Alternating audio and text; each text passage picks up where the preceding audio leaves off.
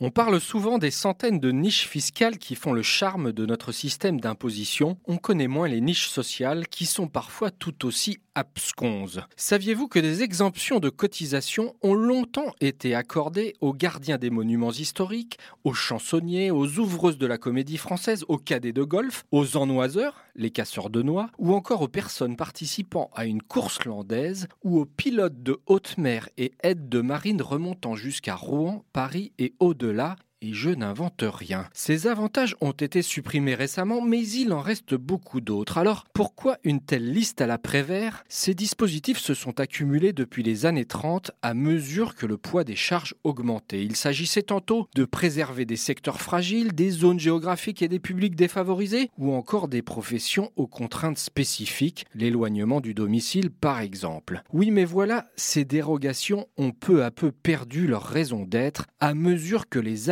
de charges était renforcé par ailleurs. Voilà pourquoi le gouvernement s'attaque aujourd'hui à une niche à fort enjeu, la déduction forfaitaire pour frais professionnels, dont bénéficient notamment les ouvriers du bâtiment, les pilotes de ligne, les artistes, mannequins, etc. etc.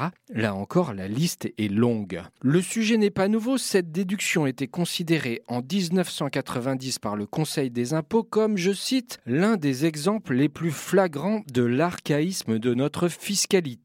De nombreux experts ont pointé depuis des disparités difficilement justifiables entre salariés et souligné que beaucoup de ces déductions correspondaient à des frais désormais inexistants ou pris en charge par les employeurs. Il est donc logique de revoir les règles, mais le gouvernement devra agir avec doigté et tenir compte de l'impact élevé d'un retour dans le droit commun pour le seul bâtiment, plus d'un milliard d'euros est en jeu.